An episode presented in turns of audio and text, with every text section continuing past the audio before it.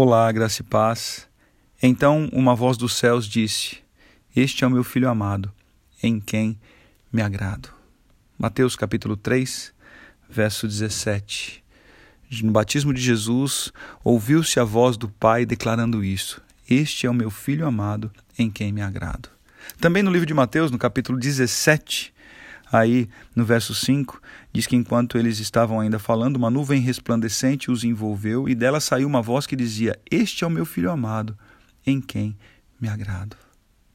O pai insistia ao mundo, dizendo que Jesus era um filho amado em quem ele tinha prazer, em quem ele se contentava. Será que nós temos sido esse filho? Ontem, nas redes sociais, eu vi muitas pessoas postando fotos de filhos, dizendo que era o dia dos filhos ou o dia do filho. Enfim, hoje, coincidentemente, é aniversário do meu filho. É aniversário do Pedro e eu quero deixar aqui, poxa, toda, toda, toda a minha gratidão ao Senhor pelo privilégio de ser pai de um menino tão precioso, o meu filho amado, em quem eu me agrado. Mas será que, voltando aqui à palavra, temos sido isso ao Senhor? Aos olhos do Pai, nós temos agradado a Ele com as nossas atitudes? Em Hebreus, no capítulo 11, eu ministrei esses dias em nossa comunidade esse trecho, no versículo 16. Em vez disso, esperavam uma pátria melhor, isto é, a pátria celestial. E por essa razão, Deus não se envergonha de ser chamado Deus deles.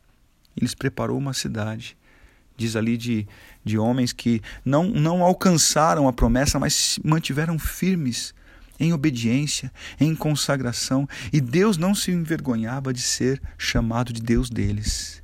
E o Pai Celestial não se envergonha hoje de ser chamado de nosso Pai. Será que temos a condição de encher a nossa boca e declarar: Pai nosso que estás no céu? E Ele ouvirá do céu e declarará para mim e para você: Filho amado, em quem me agrado. Eu tenho certeza que se cumprirá o versículo da palavra que diz: Agrada-te do Senhor, e Ele concederá os desejos do teu coração. Eu oro para que você entenda isso, desfrute disso e tenha tranquilidade de que a sua intimidade com Ele opera o sobrenatural. Eu sou o pastor Renato, da comunidade Cultura Real de Indaiatuba. Um grande abraço. Tenha um excelente final de semana e que Ele continue te abençoando. Em nome de Jesus.